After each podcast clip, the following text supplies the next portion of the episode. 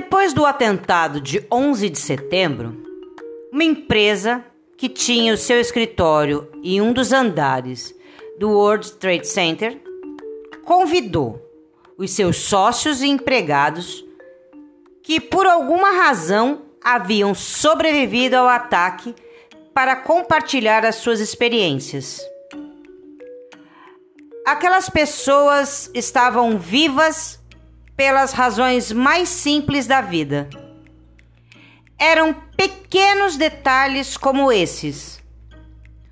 O diretor de uma pequena companhia chegou tarde porque foi participar de uma reunião na escola do filho. Uma mulher se atrasou porque o seu despertador não alarmou o tempo. Outro funcionário havia se atrasado porque pegou um caminho diferente a fim de chegar mais rápido e acabou atolado em um engarrafamento, pois havia acontecido um acidente na rodovia que havia pego. Outro funcionário perdeu o ônibus. Uma funcionária foi atingida por cocô de pombo e precisou voltar para se trocar.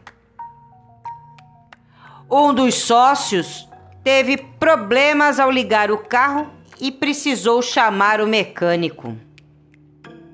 O outro teve que atender um telefone que acabou resultando em poucos minutos de atraso antes do atentado.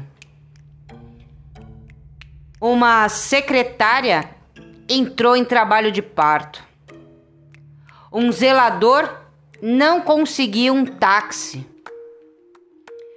Mas a história que mais me impressionou foi a de um senhor que ficou com uma bolha no calcanhar devido seu sapato ser novo e antes de chegar ao trabalho, ele decidiu parar em uma farmácia para comprar um curativo e por isso ele está vivo hoje.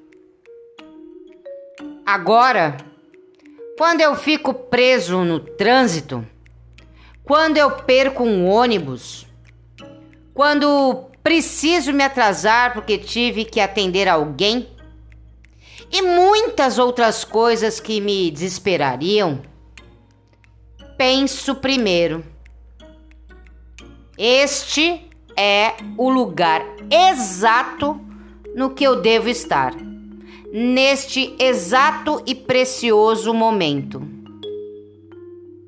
Na próxima vez que a tua manhã for uma loucura, que teus filhos demorarem para se arrumar, ou que você não esteja conseguindo achar a chave do carro, não fique chateado ou frustrado você está exatamente no lugar que deveria estar.